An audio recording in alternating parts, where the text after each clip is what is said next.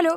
Aujourd'hui, je rencontre Dr Julie Éléonore Maison-Haute, une entomologiste qui se spécialise en entomologie forensique dans le cadre de son post-doctorat à l'Université du Québec à Trois-Rivières, c'est-à-dire la branche de l'étude des insectes utilisée dans le cadre d'affaires judiciaires, principalement pour la détermination du moment ou du lieu de la mort dans des enquêtes criminelles.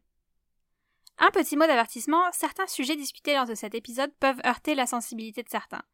Il sera fait mention de cadavres, de décomposition, d'autopsie et de meurtres. Cependant, ces sujets sont abordés de manière scientifique et dans le respect des humains impliqués. Nous parlerons aussi beaucoup de larves de mouches. Je l'ajoute ici parce que personnellement, j'ai pratiquement une phobie des asticots, donc je me dis que peut-être je suis pas la seule. Julie Éléonore nous offre un aperçu passionnant de l'entomologie légale ou forensique, de son parcours et des travaux réalisés au premier site de recherche sur les corps humains en décomposition au Canada, qu'on appelle en anglais sous le nom de Body Farm. Elle nous offre sa perspective unique en tant que personne n'ayant eu contact avec la mort qu'assez récemment et nous partage sa passion avec brio. Je m'appelle Julie Éléonore Maison-Haute. Euh, je suis franco-canadienne. Euh, je suis euh, biologiste, entomologiste et actuellement chercheuse postdoctorale à l'Université du Québec à Trois-Rivières euh, au sein de la chaire de recherche du Canada 150 en thanatologie forensique. La thanatologie est l'étude de la mort. Donc la thanatologie forensique est l'étude de la mort, mais dans un contexte d'enquête judiciaire. Euh, qui est dirigée par la professeure euh, Sherry Forbes. Et je suis également chargée de cours aussi à l'UQTR. Ok. Apparemment, il y a plein de mots pour, euh, pour dire ce que c'est l'entomologie légale, entomologie forensique. Qu'est-ce que tu préfères utiliser? C'est quoi le bon mot? Oui, c'est vrai qu'il y a un peu, pas une polémique, mais euh, il y a différents termes qui peuvent être utilisés. Euh, à l'UQTR, euh, on privilégie le, le terme de forensique, euh, qui est pas forcément un anglicisme. Et euh, c'est vrai qu'en français, en, France, on a plus tendance à utiliser l'entomologie légale. Donc, euh, ça peut être entomologie médico-légale, entomologie judiciaire, euh, criminelle. donc, moi, je vais utiliser soit entomologie légale ou entomologie forensique. C'est vraiment les, les, deux que j'utilise en général. Ok. Puis donc, ça, ça fait quoi une entomologiste forensique? Bonne question. Alors je suis euh, pas encore, disons, une, vraiment une experte en, euh, disons, soit une entomologiste forensique ou entomologiste légal. Mhm. Euh, il n'y a pas encore de officiellement d'entomologiste légal au Canada, au Québec, pardon. Il y en a ailleurs au Canada. mais j'étudie dans ce domaine-là. Donc ça fait deux ans que je m'intéresse aux insectes nécrophages euh, donc qui sont associés euh, à la décomposition de, cadavres. J'ai oublié de demander à Julie Eleanor de me faire un petit historique de l'entomologie légale ou forensique. Donc voilà un petit résumé en gros de, de l'histoire de l'entomologie légale. La première utilisation documentée de l'entomologie forensique remonte à l'année 1247, lorsque l'homme de loi chinois Song Tzu fait état dans un manuel de médecine légale d'un meurtre commis en 1235. Ce qu'il a fait, c'est qu'il savait que le crime avait été commis par une faucille. Donc il a demandé à tous les hommes du village d'aligner leurs faucilles sur le sol, et il a remarqué que les mouches étaient attirées par une seule faucille. Sa théorie, c'était que les mouches étaient attirées par cette faucille parce qu'il y avait des résidus en provenance du corps sur la faucille. C'est donc l'entomologie qui a permis d'identifier que c'était l'homme qui possédait cette faucille qui était coupable du meurtre. Jusqu'au XIXe siècle, l'usage des insectes pour résoudre des meurtres n'est pas mentionné dans des écrits, mais ça veut pas dire pour autant que c'était pas utilisé dans la vraie vie. En fait, pendant beaucoup beaucoup de temps, les gens pensaient que les insectes venaient de l'intérieur du corps, comme qu'ils apparaissaient de manière spontanée sur les corps au moment du décès. En 1855 à Paris, un bébé est retrouvé dans les murs d'une maison, et c'est les insectes présents sur le corps qui permettront d'identifier que les locataires actuels ne pouvaient pas avoir commis le crime, parce que les insectes présents devaient être nés sur le corps quand les anciens locataires étaient toujours présents. Comment t'en es arrivé à devenir entomologiste légal à partir... Avant, t'étais entomologiste euh, tout oui. court? Oui, alors j'ai un, parcours euh, un peu atypique, un peu sinueux. C'est vrai quand j'étais tout petite, je voulais faire complètement autre chose. Je voulais être vétérinaire comme euh, comme beaucoup de petites filles. euh, ensuite, j'ai ça a un peu bifurqué. J'ai fait une école de d'agronomie en France. Euh, j'ai fait une école d'ingénieur agronome. Ce qui m'intéressait plus, c'était vraiment tout ce qui est qualité de l'environnement, protection de l'environnement, etc. Et en fait, c'est vraiment en faisant un, échange. en fait, j'ai fait un programme d'échange pour pour venir au Québec. Donc j'ai j'ai découvert le Québec il y a à peu près 15 ans. Et j'ai décidé d'y rester. Et j'ai entrepris là, euh, par la suite, euh, un, maîtrise et doctorat dans le laboratoire de lutte biologique euh, à l'UCAM. Et c'est là que j'ai vraiment découvert les insectes. donc le laboratoire de, lutte biologique, en fait, on, en fait la lutte biologique, c'est vraiment étudier les insectes. Nous, c'était en agriculture, dans le but de notamment réduire l'utilisation de pesticides. Euh, et donc euh, moi j'ai fait ma, maîtrise et doctorat dans ce domaine-là. J'étais vraiment intéressée par l'écologie du paysage et savoir comment le paysage euh, influençait les insectes, que ce soit les ravageurs ou les insectes auxiliaires. Donc c'est comme ça que je suis devenue entomologiste. Par la suite, l'entomologie légale, c'est quelque chose que, en fait, ça me trottait dans la tête depuis euh, quelques temps. Euh, j'ai toujours adoré les romans policiers, les séries policières, euh, puis les, sciences forensiques en général. Euh, j'avais même pensé entrer dans la police scientifique quand j'étais en France à un moment donné. Finalement, c'est quelque chose que, que je n'ai pas fait. Et puis, c'est quelque chose qui m'est revenu en tête, en fait, à la fin de mon doctorat. Et je dois dire, c'est vraiment en relisant les, euh, des livres de Cathy Reich euh, que je me suis dit, ah, mais mm, en fait, au final, je peux combiner ma passion euh, pour l'entomologie et l'entomologie légale et les sciences forensiques. Donc, c'est à partir de la fin de mon doctorat, à peu près en 2012, que j'ai commencé des démarches pour essayer de voir bah, ce qui se faisait au Canada, au Québec. Euh, est-ce qu'il y en a, est-ce qu'il y avait de l'entomologie légale qui s'effectuait Donc j'ai contacté quelques euh, entomologistes du domaine. Et ça a été euh, un long processus, je dois dire. Euh, puis ça a aidé en fait de quand il y a eu la création du baccalauréat en criminalistique à, à, à l'UQTR. Euh, J'étais en contact avec le professeur Franck Crispino, donc on a travaillé de longues, années pour justement. Euh, lui, il n'est pas du tout en entomologie, mais euh, il m'a il m'a beaucoup aidé à développer ça. Et euh, tout a débloqué en fait en 2018 quand on a eu une grosse subvention de recherche euh, du programme Audace du Fonds de recherche du Québec, donc qui était euh, déposé par Franck Crispino et en fait ça a abouti donc sur sur des sommes d'argent pour débloquer pas juste l'entomologie légale parce que ce projet-là c'était un projet multidisciplinaire, mais ça a permis à ce que moi je développe ce projet-là. Alors à ce moment-là, en fait, je travaillais dans un centre de recherche en agriculture à Mirabel et en fait, j'ai décidé complètement de quitter mon travail pour me lancer euh, dans cette nouvelle aventure et de commencer euh, un postdoc en entomologie légale. C'est un peu comme ça que ça a commencé et euh, est arrivée aussi la professeure Sherry Forbes avec sa chaire de recherche en thanatologie forensique. Et donc je me suis rattachée à, ces, à ces projets de recherche, donc c'est ma superviseure actuelle. Et euh, donc actuellement, euh, en fait, je, je, suis en charge du laboratoire d'entomologie forensique à Trois-Rivières et on développe des projets euh, en ce sens depuis euh, depuis deux ans. Donc on a euh, commencé nos projets de recherche en fait sur des sur des carcasses de porc. En fait, puisque le porc est souvent utilisé comme un bon modèle pour à défaut d'avoir de, de corps humain. Et euh, c'est assez long d'avoir des permis puis des structures pour étudier des corps humains.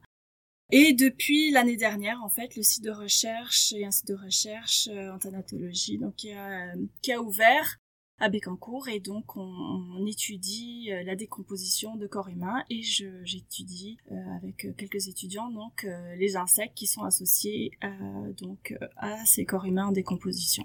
Donc voilà le gros de l'histoire qui est un peu longue. Puis la communauté en entomologie légale au Canada, elle est toute petite, comme tu dis qu'il n'y en a pas au Québec? Oui, alors euh, oui, ça se compte sur les, euh, sur les doigts d'une main en fait.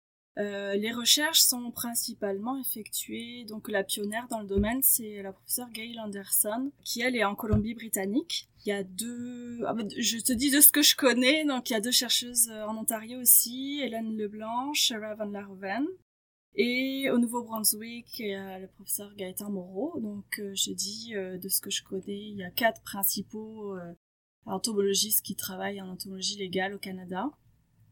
Et au, Québec, il y a eu quelques quelques projets de recherche qui n'ont pas forcément abouti. C'est en développement en fait. On, on espère. nous nous on commence des projets de recherche pour vraiment essayer de développer cette discipline là au Québec. C'est vraiment dans les 25 dernières années que l'usage de l'entomologie légale s'est démocratisé. Gail Anderson, que Julie Eleonore a mentionné et qui est basée en Colombie-Britannique, est l'une des principales expertes en Amérique du Nord. Dans un article publié en 2018 dans La Conversation, elle raconte son rôle dans l'exonération d'une femme qui avait été emprisonnée au Nevada pendant 16 ans pour un meurtre qu'elle n'avait pas commis et pour lequel l'entomologie légale pouvait apporter la preuve de son innocence. Dans ce cas-là, en fait, c'est l'absence d'insectes sur le corps qui prouvait que le crime avait été commis, alors que Christine Blaise Lebateau, qui est accusée du crime, avait un alibi. En effet, les insectes ne sont pas actifs la nuit, on dit qu'ils sont diurnes. Donc leur absence prouvait que le crime avait été commis après le coucher du soleil. Le témoignage en cours de Gail Anderson et de deux autres entomologistes prouva que l'enquête avait été bâclée à l'époque et que Christine Blaise Lebateau était innocente et ce huit ans après que Gail Anderson ait commencé à intervenir dans l'affaire afin de prouver l'innocence de Madame Lobato. Gail Anderson a aussi utilisé l'entomologie légale dans des cas de maltraitance animale, ce qui est assez assez commun, et de trafic d'animaux sauvages. Ainsi, certains insectes envahissent les plaies d'animaux quand ils sont encore vivants, et leur présence peut indiquer les périodes d'abus ou encore la date et le lieu de la mort illégale d'un animal. Au Canada, Stephen Truscott fut innocenté grâce à l'entomologie légale, 48 ans après un meurtre étant arrivé quand il avait 14 ans. Les insectes sur le corps n'avaient pas été utilisés dans l'enquête à l'époque, mais ils avaient été collectés et répertoriés sur le cadavre de Lynn Harper, victime d'un homicide à l'âge de 12 ans en 1959 en Ontario. Stephen Truscott avait été condamné du meurtre à l'époque, ayant été le dernier vu avec Lynn Harper, juste avant l'heure estimée du décès à l'époque. Des entomologistes, en recréant les conditions lors du décès de Lynn, c'est-à-dire végétation, même date, même heure, même température, et en utilisant les données sur les insectes collectés à l'époque, permit de prouver que Stephen Truscott n'était sûrement pas responsable du meurtre. Même s'il fut acquitté en 2007, il reste un suspect dans le meurtre qui est toujours pas résolu. J'ai dû réenregistrer ce bout-là plusieurs fois parce que je faisais que dire Stephen Harper. Stephen Harper avait été condamné du meurtre à l'époque. Oh, Stephen Harper. Stephen Harper avait. Nope. Puis les étudiants que tu supervises, ils sont en entomologie légale et ils veulent aussi continuer là-dedans? Est-ce que tu es en train de former une nouvelle génération? Peut-être, ça serait bien. euh, ils viennent, euh, notre premier étudiant a commencé l'année dernière et puis deux autres étudiants qui euh, commencent cette année. Donc, ils s'intéressent euh, notamment euh, au tout au processus de, de ce qui se passe l'hiver en fait, vu qu'on a un climat assez particulier ici. Et donc pour savoir ce qui se passe euh, avec le gel et dégel, l'effet du gel et dégel sur la décomposition et sur euh, euh, les insectes. Puis on a deux autres étudiants qui vont étudier plus en détail les diptères ou les coléoptères dans le but, oui, d'aider notamment les... Le but, c'est vraiment d'avoir des données pour aider la police dans leurs enquêtes. Est-ce qu'ils vont continuer par la suite? Je, je l'espère. On verra bien. Quand tu dis aider la police dans leurs enquêtes, est-ce que la police prend les données issues de vos recherches puis ils l'appliquent eux-mêmes, mettons en étudiant les insectes, ou alors est-ce qu'ils font appel à vous directement pour étudier les insectes? Alors en général, euh, la, les policiers en fait peuvent collecter. Je te dis ce qui se passe euh, dans ailleurs en fait, mm-hmm. c'est qu'ils peuvent collecter. Il y a des techniciens sur scène de crime qui sont formés euh, pour collecter euh, les insectes. Mais après, c'est vrai que tout le travail d'analyse doit être fait par un entomologiste. Ok. Donc c'est vraiment, euh, il y a des, des œufs et des larves en fait de diptères, de mouches euh, qui sont collectés sur des cadavres. En fait, c'est ça qui va permettre notamment euh, de déterminer la date du décès. Donc on appelle ça intervalle post-mortem. Et donc en collectant ces, ces œufs et ces larves, ensuite on les élève en laboratoire pour, pour avoir des adultes. Donc par exemple, nous, en laboratoire, euh, on les élève sur foie de porc, euh, dans, des, dans des pots maçons, avec un peu de copeaux de bois bien humidifiés, puis à température euh, qu'il leur faut, qui leur convienne. Donc ils sont vraiment chouchoutés, ils sont vraiment chouchoutés. et, et donc en fait, on attend d'avoir les adultes parce que c'est plus facile à identifier, euh, notamment pour les mouches, des mouches adultes que des larves de mouches. Et donc à partir des adultes, on va déterminer de quelle espèce il s'agit Et à partir de ça aussi, on peut connaître tout le cycle de développement d'une mouche. Euh, il faut savoir que le cycle de développement des, insectes, notamment des mouches, est influencé par euh, dépend des espèces, mais aussi dépend de la température. Donc en général, euh, plus il fait chaud, plus elles vont se développer rapidement. Et donc c'est connaissant l'espèce de mouche et les données de température que l'on peut arriver euh, rétroactivement en fait à, déterminer quand ont été pondus les, premiers œufs et donc ce qui veut dire que la personne était décédée à ce moment-là. Donc c'est tout un calcul qu'il faut euh, qu'il faut effectuer pour déterminer justement cette date du décès là. Et donc ça, c'est effectué par des entomologistes qui vont euh, par la suite effectuer euh, un rapport détaillé qui peuvent par la suite redonner euh, aux forces de police. Et ce rapport-là peut être utilisé notamment pour avoir pour obtenir des aveux de la part de une personne qui est accusée ou ça peut être utilisé en cours. Il y a des entomologistes qui peuvent aller témoigner en cours aussi. c'est plus rare, mais ça se fait également. L'entomologie forensique est en évolution constante. De nouvelles méthodes permettent d'identifier l'ADN de la victime à l'intérieur même d'un insecte, ce qui peut aider si le corps n'a pas été découvert mais que le meurtre est suspecté. Des tests sur les insectes peuvent aussi identifier la présence de médicaments ou de drogues dans le corps de la victime, ou encore de résidus de poudre provenant d'une arme à feu ou d'un certain type d'explosif.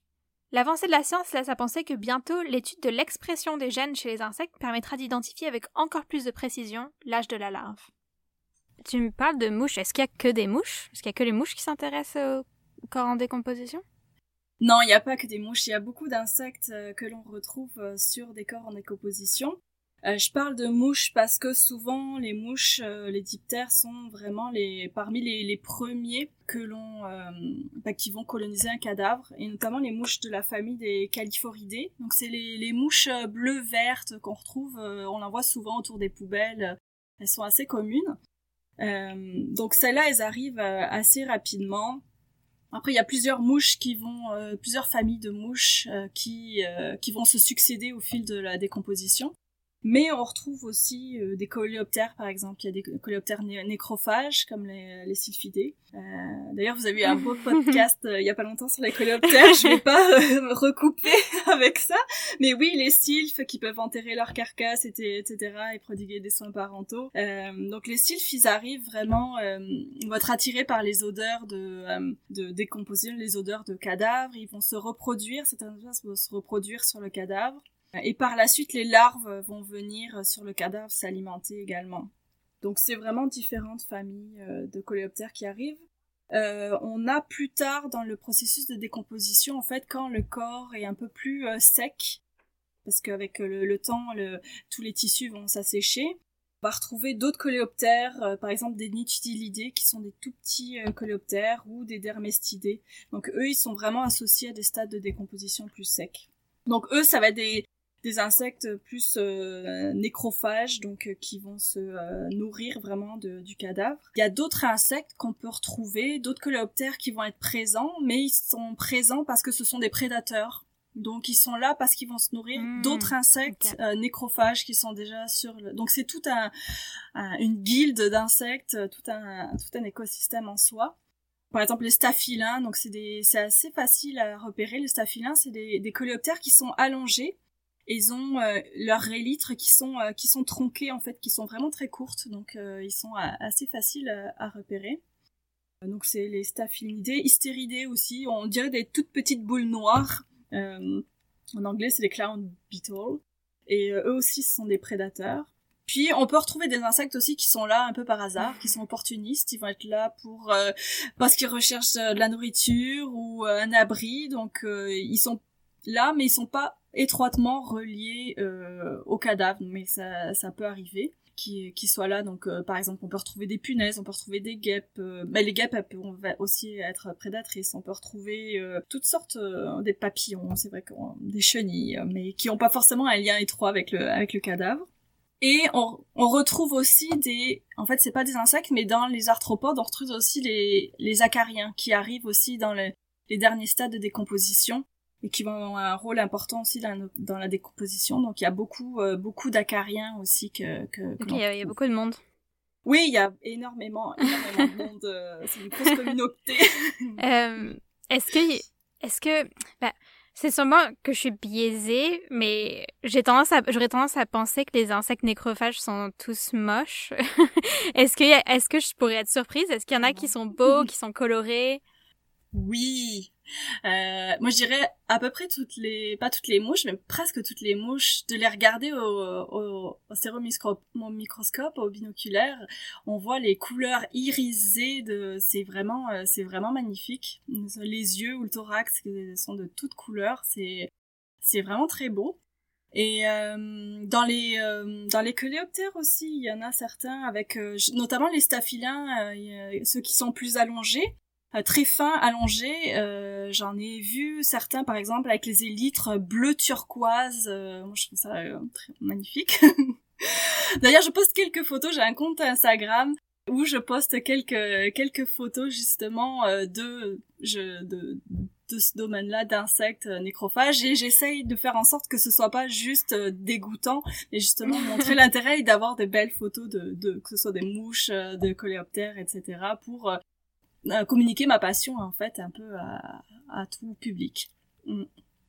Puis est-ce que tu as un insecte préféré dans les insectes nécrophages? Ou dans les insectes en général d'ailleurs? Ah, préféré, euh, c'est difficile à dire. Euh, là, de commencer à travailler avec les mouches, j'avais pas travaillé avec les mouches avant, mais je dois dire qu'il y a certaines familles de mouches, je les trouve vraiment belles. pas, pas à première vue, mais euh, ouais, dans les euh, dans les Califoridés, il y a des, euh, des belles petites mouches, hein, ouais, les Lucilia qui sont très très très colorées. Ouais, j'aurais un penchant ouais pour les petites euh, les petites Lucilia. J'ai aucune idée de à quoi ça ressemble, mais je vais regarder ça. J'ai fait une petite recherche sur cette mouche que vient de mentionner Julie et Léonard et honnêtement, je suis d'accord, c'est une mouche assez cute, c'est vraiment irisé puis coloré puis je mettrai une photo sur Instagram. Comme quoi toutes les mouches sont pas moches. Donc ça ressemble à quoi le processus d'étude de ces de ces insectes? Tu les collectes quand ils sont bébés puis tu les fais grandir dans quelles conditions? Comment ça marche? Alors, euh, en fait, ce qu'on va euh, mettre en les insectes qu'on va mettre en élevage, c'est vraiment les euh, les mouches. Les on va collecter donc sur sur un cadavre, soit les œufs, soit des larves. Pour savoir en fait les, les les premières pontes ont lieu généralement au niveau des orifices naturels. Et c'est important de collecter pour déterminer l'intervalle post-mortem les larves en fait qui sont les plus âgées. Comme ça, on aura vraiment une idée des, euh, des premières pontes, de quand ont lieu les premières pontes. Donc on collecte euh, des, euh, avec, avec une pince les œufs et les larves que l'on ramène en laboratoire. nous, notre procédé en fait, c'est qu'on confectionne des petites coupelles d'aluminium où dessus on place un morceau de, de, foie, de foie de porc. Ça peut être du foie de bœuf aussi. Nous, on a choisi du, du foie de porc. C'est notamment moins cher. Et euh, vu qu'on fait des expériences sur porc aussi, c'est plus constant. Et euh, donc on dépose les œufs et les larves sur euh, sur ce foie de porc, sur la petite coupelle. On, on met tout ça dans en fait dans un pot maçon qui est à moitié rempli de copeaux de bois. Copeaux de bois, ça va être important pour en fait ça va être le lieu où les les mouches vont faire leur pupaison, leur, leur métamorphose. Euh, parce qu'il faut savoir qu'il y a en fait il y a différents stades euh, dans le cycle de vie des mouches. Donc elles vont passer par euh, trois stades larvaires. au bout d'un moment, au dernier stade larvaire, elles vont arrêter de s'alimenter et elles vont migrer. Les, les larves vont, vont, migrer et elles vont aller dans les copeaux de bois pour effectuer en fait leur métamorphose. On parle de pupaison. Donc elles vont se transformer en nymphes ou en pupe. Donc elles sont comme dans un petit cocon et après euh, quelques temps, donc il y a l'adulte qui va émerger. Donc c'est important de maintenir euh, cet euh, environnement là assez humide, que ce soit pour les œufs, les larves ou les pupes. Les, pupes, elles ont un peu moins besoin d'humidité, mais il faut quand même que ça ait un certain niveau d'humidité, au minimum 30% d'humidité pour qu'il y ait un bon développement de, des mouches. Et donc nous on pose ces, ces pots maçons avec en fait euh, au niveau du couvercle, on met euh, un tissu de mousseline en fait pour que, que ça aère. Donc euh, le couvercle c'est vraiment quelque chose d'aéré mais avec des mailles suffisamment fines pour que les larves ne s'échappent pas. Et on place ça dans des chambres de croissance avec température contrôlée et euh, photopériode aussi. Donc on peut contrôler la durée du jour et de, et de la nuit. Et donc c'est vraiment important d'avoir euh, cette, euh, cette température et photopériode aussi contrôlée. Donc chambre de croissance, ça ressemble comme un grand frigo. Et puis on fait, on peut programmer la température. Et on attend. On s'en occupe chaque jour, on les réhumidifie, on regarde l'évolution et quand on a des adultes, bah, malheureusement on doit les tuer pour pouvoir les identifier, mais on fait ça doucement. on, les congèle en fait. Donc en les congelant, ça permet euh, donc de, les tuer rapidement et de pas les, abîmer. Et après ça, on peut euh, procéder à l'identification euh, des, mouches avec plusieurs guides d'identification. Sur un corps en décomposition, est-ce que y a des les insectes ou les mouches sont toutes au même stade en même temps, ou alors, est-ce qu'on va trouver des mouches à tous les stades de développement simultanément? Alors c'est ça qui est intéressant, c'est que euh, il y a différentes espèces de mouches euh, qui vont euh, coloniser le cadavre et à différents moments.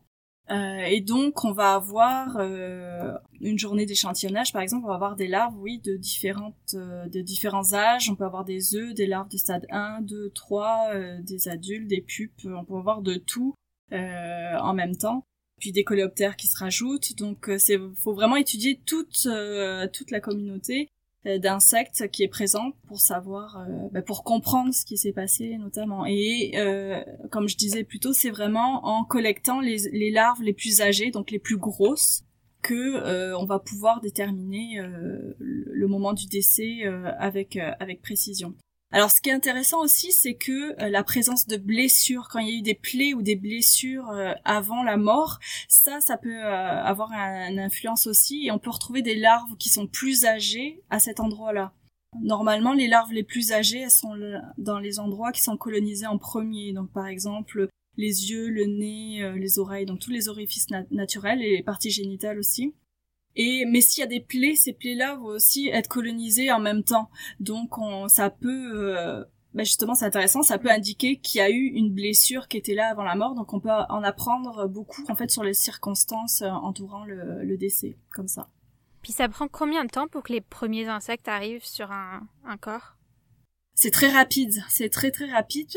Euh, les premiers peuvent arriver dans les minutes qui, qui suivent le décès, même voire quelques heures, mais euh, c'est possible que dans euh, les 30 minutes, et quelques minutes qui suivent, il y, a, y, a, des mouches qui soient déjà euh, là, puisqu'elles sont attirées par différents types d'odeurs. Donc ça, c'est d'autres projets de recherche qui de l'université du Québec à Trois-Rivières qui se concentrent justement sur l'étude des odeurs. Il y a d'autres euh, entomologistes aussi qui euh, vont étudier justement quelles odeurs attirent quels insectes, etc. Mais c'est très très très rapide. C'est d'autant plus rapide s'il y a des blessures, s'il y a du sang, ça va attirer encore plus facilement les, les insectes. J'ai lu sur internet que peu importe si le corps est recouvert, s'il est enveloppé dans du plastique, dans des sacs poubelles, les insectes vont rentrer quoi qu'il en soit au bout d'un moment. Ça va peut-être pas arriver dans les minutes ou les secondes après euh, le décès, mais on va quand même trouver des insectes. Ils trouvent toujours leur chemin. Puis, est-ce que tu sais de d'à quelle distance ils peuvent sentir un corps en décomposition? Oh, c'est une bonne question. Je sais pas. Euh, je pourrais pas vraiment de référence là-dessus, mais je pense que les mouches, vu qu'elles, ce sont des des insectes qui volent très bien, qui sont très bien adaptés au vol, elles peuvent se déplacer sur de nombreuses distances. Je pense qu'elles peuvent euh, sentir entre guillemets l'odeur de décomposition euh, sur de longues distances, mais je pourrais pas euh, donner un chiffre. Mm. Est-ce qu'il y a des espèces qui sont entièrement dépendantes sur la décomposition humaine? Est-ce qu'il euh, très bonne question. C'est ce qu'on est en train de déterminer. En général, euh, je pense que y a les espèces euh, nécrophages vont euh, pouvoir être présente sur euh, différents types de, de, cadavres euh, animaux. Est-ce qu'il y a vraiment des espèces spécifiques aux humains? Il y a quand même peu de d'études en fait sur les, euh, les corps humains parce qu'il y a peu de, de centres de recherche qui il y a quelques-uns aux États-Unis, en Australie. Je pense pas que qu'il y en ait des spécifiques aux humains, mais peut-être qu'on va le découvrir avec nos études. Ok le centre qui a été ouvert au Québec, euh, est-ce que tu as des prédictions sur à quel point ça va être différent vos résultats de recherche des autres centres aux États-Unis, etc., par rapport au climat? Qu'est-ce que tu t'attends à trouver? Oui, donc euh, oui, ce site-là, donc en fait, qui s'appelle le site de recherche en sciences euh, thanatologiques, expérimentales et sociales. Donc euh, l'acronyme est, est, REST, donc qui se dit aussi bien en français qu'en anglais. Donc oui, je pense qu'on va avoir des résultats qui sont très différents de ce qui est fait, notamment aux États-Unis, puisque le climat est très différent. Notamment l'hiver, on va pouvoir voir quel est l'effet justement euh, d'un climat froid sur la décomposition et les insectes et l'effet notamment de, l'hiver, du gel, du dégel, tout ça, savoir ce qui se passe pendant l'hiver. Donc là, le processus de décomposition est arrêté, mais savoir comment il repart au printemps et au printemps quand il repart, qu'est-ce qui se passe, est-ce que ça repart de la même manière ou est-ce que ça induit des changements? Donc ça, c'est vraiment important parce qu'il n'y a pas vraiment de centre de recherche comme ça qui soit, euh, qui soit nordique et qui étudie la décomposition humaine à, à cette latitude-là. Donc, euh, en termes d'espèces aussi, en fait, les communautés d'insectes, il y en a qui sont généralistes, en fait, qui qu'on va trouver dans à différents endroits, différentes régions. Il y en a qui sont peut-être plus localisées, donc c'est sûr qu'on va pas retrouver les mêmes communautés d'insectes. Tout ça, c'est vraiment des, choses qu'on va regarder de, de près, savoir quelle est la diversité des insectes nécrophages, euh, à quel moment ils arrivent, euh, combien de temps ils restent euh, en fonction des, des, stades de décomposition, et aussi relier tout ça au climat et aux variables environnementales. Ok. Puis en hiver, comme la décomposition s'arrête, est-ce que les insectes arrêtent aussi leur activité? Alors la plupart des insectes, oui, ils vont entrer en hibernation. Donc ça peut être euh, à différents stades, il peut être euh, en, hibernation en stade larvaire, euh, pupe ou adulte, ça, ça, dépend des, insectes. Nous ce qui est intéressant c'est que dans notre étude sur les, carcasses de porc qu'on a fait en 2019 en fait, on a remarqué qu'il y avait des larves qui restaient en fait tout l'hiver dans la carcasse, les larves de piophilidés, donc ce sont des petites mouches qu'on appelle des mouches à fromage et euh, les larves euh, en fait elles, restaient dans euh, dans la carcasse. Elles étaient inactives elles rentraient en, en diapose en fait à, l'automne. Et euh, en fait la, carcasse les protégeait du froid. Et au printemps euh, ce qu'on a remarqué c'est qu'elles redevenaient actives. Et donc j'ai j'ai collecté des mouches à l'automne et au printemps. Et au printemps en fait euh, je les ai remis en élevage, elles étaient euh, bien en vie, elles repartaient leur cycle, donc euh, c'est vraiment intéressant d'avoir ces données-là, sachant qu'il y a quelques espèces comme ça qui peuvent survivre à l'hiver dans les cadavres. mais sinon, la plupart, il y en a qui vont aller plus s'enfouir dans le sol pour être protégés du, du froid aussi. Puis mettons qu'un meurtre arrive au milieu de l'hiver, mettons fin janvier et que le corps est trouvé, mettons, en début mars. Est-ce que l'entomologie légale est complètement exclue à ce moment-là? Ben, Est-ce que ça, elle peut pas aider du tout? Euh, il faudrait, il faudrait regarder, il faudrait faire des études. Puis euh, c'est sûr que ça, j'ai pas de cas en tête qui répertorie ça mm. parce que souvent les études c'est euh, c'est l'été ou euh, les périodes plus chaudes. Je sais pas si ça peut nous donner des indications, mais il faudrait, euh, il faudrait le tester pour voir euh, ce qui est possible de, de déterminer. C'est sûr que le, on, obtiendra toujours des, des informations moins précises durant l'hiver que durant l'été, mais peut-être qu'on peut déterminer que euh, bah, la personne n'est pas morte à l'automne, mais elle est morte durant l'hiver ou quelque chose comme ça. Donc, c'est, je pense, que ça va être moins précis, mais peut-être qu'on pourrait en tirer quelques informations à voir.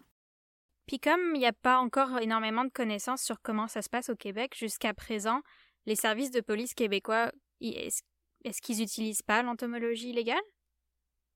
Euh, de ce que je sais, pas vraiment. Euh, on a des collaborations justement avec la Sûreté du Québec pour euh, développer ça. Mais pour l'instant, en fait, ça va être plus les, les pathologistes lors de des fois lors des, des, autopsies qui peuvent fournir quelques informations concernant les larves qui sont retrouvées, savoir les, à peu près les stades de, la larve, etc. Mais c'est pas effectué de manière, de manière très précise, euh, mais c'est euh, quelque chose sur lequel on travaille justement pour avoir des collaborations et pour développer des protocoles plus précis, etc. pour, euh, pour essayer de, oui, d'apporter des informations plus précises euh, pour, pour des enquêtes. Ça me semble fou que bah, qu'ils aient pas développé ça jusqu'à maintenant. Parce que j'ai l'impression que, en tout cas aux États-Unis, c'est beaucoup plus utilisé. Mais c'est peut-être parce que j'écoute trop de podcasts de true crime. Je pense aussi le climat il fait pour beaucoup, euh, que la moitié de l'année euh, c'est des climats froids où il y a beaucoup moins de cas de d'homicide aussi, donc mm. euh, c'est tout un, un tout. En fait, euh, plein de causes qui font en sorte que ça n'a pas été développé plus tôt que ça. Peut-être l'absence aussi de personnes qui étaient euh, intéressées à développer ça ou enfin plein de plein de causes qui peuvent expliquer que ça n'a pas été développé plus tôt. Et au reste, tu, tu travailles avec, euh, avec des personnes de quelle autre spécialité? Alors je travaille principalement avec euh, le gros de l'équipe qui euh, fait partie du, bah, du département de chimie biochimie qui justement va étudier collecter les odeurs en fonction de des différents stades de décomposition pour déterminer justement quelles sont les, les principales molécules que, que l'on retrouve. Et aussi par exemple pour euh, aider euh, à entraîner les chiens les chiens qui euh, qui font qui détectent les les qui peuvent détecter les cadavres en fait ou les personnes humaines ou les personnes disparues en fait. Donc tout ce volet là de d'entraînement des des chiens pour la police et étude des odeurs il y a d'autres personnes qui travaillent plus en microbiologie euh, étude du sol notamment. Il y a des projets pour étudier l'effet de en fait euh, la décomposition et puis quels sont les, euh, les micro-organismes que l'on retrouve notamment dans le sol et puis euh, quel est l'effet de la décomposition sur sur le sol et la, et la végétation. Que c'est ça ce sont les projets en cours. Puis il y a d'autres projets qui vont impliquer notamment la reconnaissance faciale ou l'étude des, des, empreintes digitales. Okay. c'est vraiment on essaye en fait de d'optimiser les dons de corps vu que ce sont des, des, des dons précieux. Euh, on essaye d'avoir vraiment de, de faire le maximum d'études sur euh, sur chacun des corps et on remercie notamment euh, les, les, donneurs et les familles de donneurs parce que c'est vraiment des, des, dons précieux puis on les respecte on les respecte avec beaucoup d'attention. Est-ce que vous, vous recevez beaucoup de dons ou de demandes de dons? Euh, je dois dire, j'ai été surprise, oui, de voir que qu'il y a des donneurs assez fréquents. En fait, c'est le euh, laboratoire d'anatomie de l'université du Québec à Trois-Rivières, donc qui gère vraiment tous les programmes de dons. Ils ont un programme de dons, de dons de corps à la science, et c'est vraiment par eux que que l'on passe pour pour avoir pour, pour avoir des donneurs pour sur le site sur le site Rest. Ok. Puis toi, comment ça s'est passé ton premier contact avec des, des corps?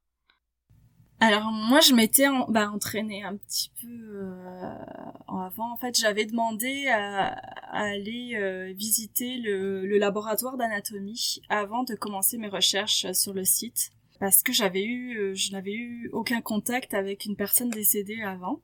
Euh, et je voulais me préparer. Donc euh, Gilles Bronchety, donc est directeur du laboratoire d'anatomie, euh, m'a fait une visite euh, du laboratoire d'anatomie, qui m'a expliqué comment ça se passait, les dons de corps, et qui et là j'ai pu voir vraiment des, des corps qui étaient embaumés de deux manières différentes. j'ai pu les toucher aussi pour pour avoir les premières sensations. Euh, ça s'est passé vraiment très euh, progressivement. Donc au début, euh, on a, j'ai vu par exemple une jambe, puis après le corps, puis c'est vrai qu'après, à la fin, il a dévoilé le visage. Donc c'était très progressif. Puis il nous expliquait vraiment tout le processus. Donc c'était très intéressant. Et oui, c'est sûr que ça fait ça fait quelque chose.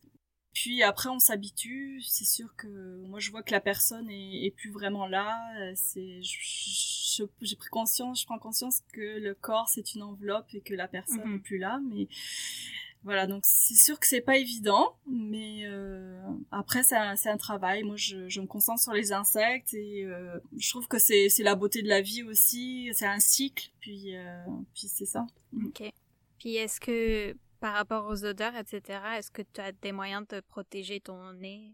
Pas vraiment. En fait, euh, oui, on peut voir que euh, des gens qui mettent du Vicks ou de, du, du menthol euh, sous le nez pour atténuer les odeurs, euh, mais au final, ce qu'on m'a dit, ce qu'on m'a recommandé, c'est de pas le faire parce que par la suite, on associe tout le temps l'odeur qu'on se met sous le nez à l'odeur de mort. Ouais. Donc, j'avais pas forcément envie d'associer l'odeur de menthol à l'odeur de mort tout le temps, mais ça sent pas ça sent pas tout le temps très fort. Il y a peut-être une semaine où, euh, pendant que la décomposition est, vraiment active, là où ça va sentir fort, mais après ça, s'estompe assez rapidement, puis c'est comme une odeur de fond. Euh, on s'habitue et c'est pas si fort que ça. Oui, on a des masques, on est de toute façon équipés avec nos blouses blanches, nos masques, nos gants. Euh, donc c'est sûr le masque ça atténue un peu, mais je pense que c'est une odeur auquel, à, laquelle on s'habitue hein, avec le temps.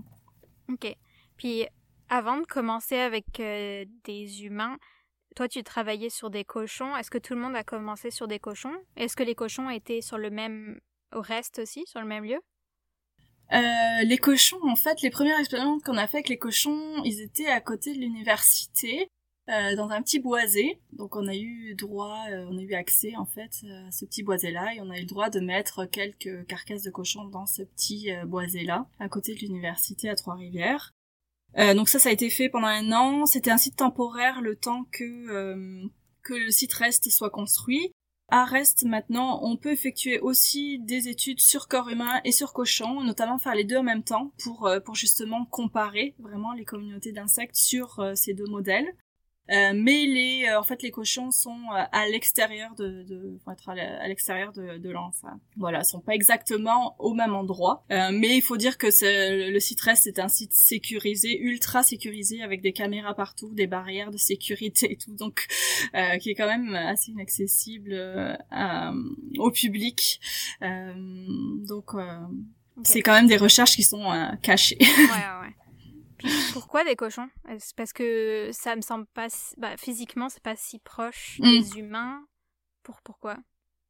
Alors, euh, les cochons, les, en fait, euh, les raisons euh, pour lesquelles on utilise les cochons, c'est les similarités avec l'humain, c'est vraiment au niveau de la peau tout d'abord. Ok, oui, la peau des cochons va être plus épaisse, mais c'est qu'il n'y a pas des poils comme euh, des fourrures en fait, comme euh, pour les autres animaux. Donc il y a quelques poils, donc qui peuvent s'apparenter aux poils humains. Aussi, là, au niveau de la du poids, on peut euh, avoir aussi des poids similaires, par exemple des cochons de 70 kilos à peu près, qui font à peu près le, le poids d'une personne. Donc c'est principalement pour pour ces deux raisons-là que bon, il y a d'autres raisons, mais je vais pas faire la, la liste ici. Mais oui, souvent c'est ça a été déterminé que c'était l'animal qui se rapprochait en fait le, plus de la morphologie euh, humaine en fait. Mais il y a des pour, il y a des contre. Il y en a qui sont hmm. totalement pour faire des, des, études avec le cochon et puis il y a d'autres qui sont contre.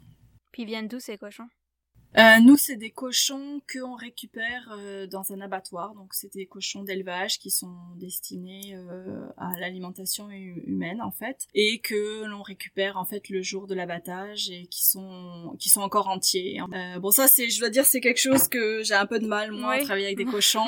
moi, je suis végétarienne et j'ai un peu du mal à travailler avec des animaux.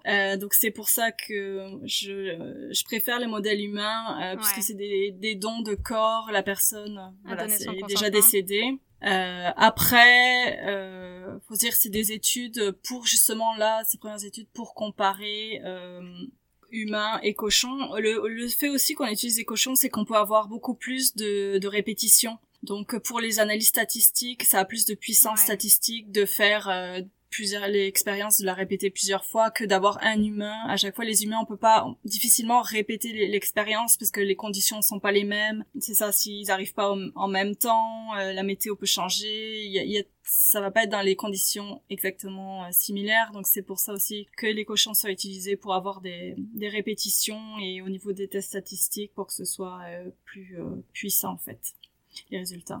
Ok J'imagine que les espèces d'insectes varient beaucoup selon comme le type d'arbres et de plantes qu'il y a autour. Est-ce que tu as dû développer des connaissances euh, sur les, plantes et la végétation pour, pour pouvoir travailler sur les insectes? Bah en fait j'ai déjà une base euh, euh, disons en botanique de par mon, mon diplôme en agronomie, donc j'ai déjà étudié les, les plantes et euh, durant ma maîtrise, mon doctorat aussi, j'ai, travaillé sur les plantes en bordure de champs. Donc, euh, et en fait des études en agronomie, en biologie, j'ai aussi des connaissances en botanique. Mais oui, c'est quelque chose qui peut être intéressant de développer. Là, reste c'est plus un milieu boisé, donc on sait pas vraiment, c'est plus des arbres que des plantes. Mais oui, ça peut être intéressant de, de justement euh, étudier l'habitat et les, les, les, espèces végétales qui sont présentes. Euh, ça, c'est intéressant dans, pour déterminer notamment euh, si un corps a été déplacé ou non. Ça, ça arrive dans certains cas que euh, l'on puisse déterminer si un corps a été déplacé, notamment si on retrouve du pollen d'un arbre ou qui a pas à se retrouver là. Et la même chose avec les insectes, par exemple. Si on retrouve euh, par exemple un corps euh, dans un milieu euh, boisé et dessus on trouve, on collecte des larves par exemple d'une espèce qui est très urbaine qu'on retrouve plus en milieu mm. urbain et pas du tout en milieu forestier, on peut se dire ah là il se passe quelque chose, c'est c'est louche donc possiblement que le corps a été déplacé. Est-ce que je suppose qu'il y a beaucoup de réflexions derrière le lieu qui a été choisi pour le reste. Est-ce que est-ce qu'il y a à l'intérieur du site, est-ce qu'il y a plusieurs comme îlots de végétation différents ou des trucs comme ça? Est-ce que le paysagement a été réfléchi pour reproduire certaines espèces qui se trouvent par exemple plus à Montréal ou à Québec où je suppose qu'il y a plus de meurtres? Non, en fait pas vraiment. C'est plutôt un milieu euh, boisé et en fait c'était plus par euh, au niveau des, restrictions puis des, endroits disponibles. Donc ça a été fait, euh, ça a été discuté par par les autorités, par les professeurs en charge de de monter le, le site, mais euh, euh, on n'a pas vraiment recréé d'environnement euh, euh, par rapport à la végétation. On peut créer différents environnements par rapport euh, au, au, au, cadavre, en fait, dans quel dans quel état on les retrouve, s'ils sont enterrés ou quoi que ce soit. Pour la végétation ou l'habitat, c'est difficile de créer quelque chose, mais euh, par, dans le futur, on peut penser qu'il y a d'autres centres similaires qui, qui soient ouverts euh, ailleurs, euh, ailleurs au Québec, justement pour avoir une plus grande, ben, pour que ce soit des études plus approfondies et pour avoir un aperçu de ce qui se passe justement dans différents habitats. Puis, quand est-ce que les mouches ont accès à un cadavre s'il est enterré? Alors, euh, c'est une question. en fait, euh, oui, oui, plus difficilement, pas toutes les mouches, mais euh, il y a certaines mouches qui sont euh, qui sont capables, euh, oui, d'avoir accès ou des ou des larves, ou, notamment les les phoridés. Ce sont des des tout petites mouches quelques millimètres. On appelle ça les mouches à cercueil. Mm-hmm en anglais, coffin fly, et euh, du fait de leur, euh, leur très petite taille, donc elles vont pouvoir se, se faufiler dans des, euh, dans des, des endroits justement comme ça, confinés à l'intérieur ou, ou même dans sur des cadavres qui sont enterrés. Donc il y a certains, oui, on peut retrouver des, des insectes même quand le corps est enterré. Okay. Elles se faufilent comme... Elles creusent comment euh, ça va être plus les, les larves qui ah, vont plus euh, avoir plus tendance à, à, se faufiler que, que, que les adultes. Euh. Puis ils sont, les larves, elles sont toutes, elles sont blanches et comme on les imagine? Globalement, oui. Après, il peut y avoir des, des, des variantes. Il y en a qui sont plus allongées que d'autres. Il y en a qui sont plus poilues. il y en a que les larves de coléoptères, elles sont euh, elles sont différentes, elles vont avoir des pattes. Les larves de mouches sont apodes, elles ont pas de pattes. Euh, donc ça, euh, oui, il y a quand même toutes sortes de, de morphologie pour les larves aussi. Puis toi, ton ambition dans la, dans la vie par rapport à l'entomologie légale, est-ce que tu veux continuer à faire de la recherche? Est-ce que tu veux plus enseigner? Est-ce que tu comptes comme consulter avec la police? Comment tu comptes appliquer ton savoir?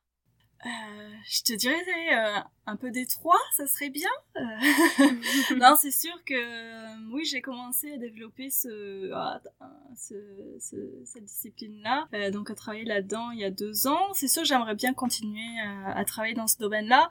Après, les opportunités d'emploi pour juste travailler en entomologie légale, c'est c'est peut-être pas évident, mais j'aimerais continuer à, à travailler dans ce domaine-là, ne serait-ce qu'en même si c'est en à côté.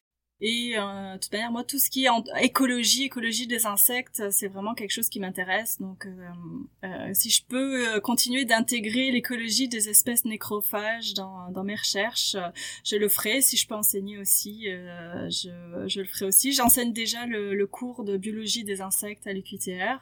Donc, c'est vraiment quelque chose que j'aime faire, soit l'enseignement et la recherche. Donc, on verra pour le futur. Est-ce que tu penses que tu vas développer un cours sur l'entomologie légale à un moment?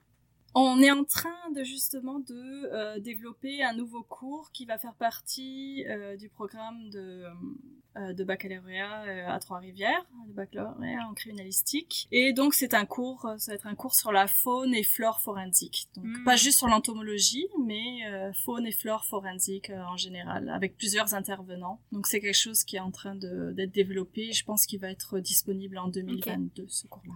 Ok, je à faire ce podcast, je veux retourner à l'école pour euh, tout étudier maintenant. je vais devoir faire 10 000 baccalauréats dans d'autres disciplines. Mais euh, en tout cas, les, les, insectes, ça paraît vraiment intéressant à étudier. Oui, c'est passionnant. Est-ce que tu aimais les mm. insectes quand tu étais petite? Non, pas du tout. Mais j'étais, bah pas plus que ça. J'aimais, j'aimais la nature. J'aimais, oui, je regardais des fourmis ou des papillons, mais j'ai, j'ai, je je suis pas tombée dedans quand j'étais petite. Je suis pas une entomologiste née. Euh, j'avais pas plus de passion que ça pour les insectes. J'avais une passion pour les animaux en général, oui. Puis j'ai découvert ça vraiment. Euh, j'ai vraiment découvert les insectes en, en effectuant ma maîtrise. Euh, ouais. Ok. Et, et, depuis, je les trouve vraiment fascinants. Euh, n'importe quel insecte. J'adore me balader dans la nature avec mon appareil photo, puis prendre des, des, photos macro de, des insectes sur les plantes. J'adore ça. Mm. Qu'est-ce que tu penses de la représentation de l'entomologie légale ou forensique à la télé ou dans les films? Est-ce que, est-ce que en général, euh, c'est bien représenté ou alors est-ce que c'est pas du tout comme ça que ça se passe? Bah, il y en a pas tant que ça, l'entomologie légale. On voit de, on voit dans les sciences forensiques, oui. Euh, après, euh, au niveau de l'entomologie, je veux dire que c'est quand même peu représenté. Euh, moi, ce qui me fascine à chaque fois sur les scènes de crime, c'est par exemple les femmes qui arrivent avec leurs petits talons, euh, leurs beaux tailleurs, euh, personne qui a des blouses blanches, euh, qui aucun masque, euh, qui sont avec leur... bon, bref, ça se passe pas du tout comme ça. Et, euh, et en fait, non, ça se passe pas du tout comme ça parce que euh, c'est vraiment souvent des, des, des, personnes différentes qui vont être sur le terrain, qui vont prélever euh, bah, ce qui a collecté sur le terrain, et après c'est envoyé à d'autres personnes qui vont analyser ça en laboratoire. Puis après il y a les enquêteurs, donc c'est plus euh, compartimenté en fait. C'est pas une mhm. personne qui va tout faire en même temps. Est-ce que tu as eu l'occasion toi déjà de travailler avec la police sur un, un meurtre? Non, pas encore, mais c'est quelque chose qui est en cours, euh, en cours, euh, en processus en fait euh, pour pour pour cette année. Mm. Qu'est-ce que c'est que tu préfères à propos de ton travail? Moi, j'aime faire des, j'aime que ce soit diversifié. J'aime faire du terrain le matin, aller faire l'identification l'après-midi. j'aime donner une conférence à un moment donné. j'aime superviser les étudiants. analyser des données, écrire un article. Euh, j'aime ce côté-là diversifié à, la recherche. Ok. Puis c'est quoi que t'aimes le moins? Euh, Ce que j'aime le moins, bah, ça va être l'opposé. Quand c'est trop répétitif, euh, je m'ennuie en fait. Hmm. Au bout d'un moment, je m'ennuie. Quand je fais la même chose toute la journée, euh, par exemple là, je vais identifier des, des, des insectes. Ah, j'ai trouvé ah ça c'est telle euh, telle famille de mouches ou telle espèce. Bon, c'est le fun au début, mais au bout de 4 heures que t'as vu mm. les mêmes les mêmes espèces de mouches et t'as identifié les mêmes espèces de mouches, euh, oui, c'est intéressant mais je vois la finalité à la limite je vais je vais avoir hâte d'avoir l'ensemble des données pour pouvoir analyser les données et puis pour voir ce que ça donne et puis voir si j'ai euh, ce qui ressort de tout ça. Mais c'est vrai que les tâches trop répétitives ça ça m'ennuie plus. Ok. En tout cas t'as l'air d'aimer ton travail quand même. Si t'aimes même écrire des articles. Oui. ok. Est-ce que t'as des ressources à recommander si les gens voudraient en apprendre plus? Ouais ouais j'ai quelques ressources. Ah, bah, en fait on a le site web. euh, le site reste euh, qui, est, euh, qui est disponible. Il y a quelques, vous allez pouvoir voir un peu sur quoi travaillent toutes les personnes qui sont associées au site. C'est www.uqtr.ca/rest. Puis aussi, j'ai donné une conférence au Centre international de criminologie comparée où justement je parle d'entomologie légale, je fais un peu l'historique de tout ça. Et ça a été filmé et c'est disponible sur YouTube. Donc euh, pouvez taper mon nom, puis CICC, puis vous trouverez ça. Ok.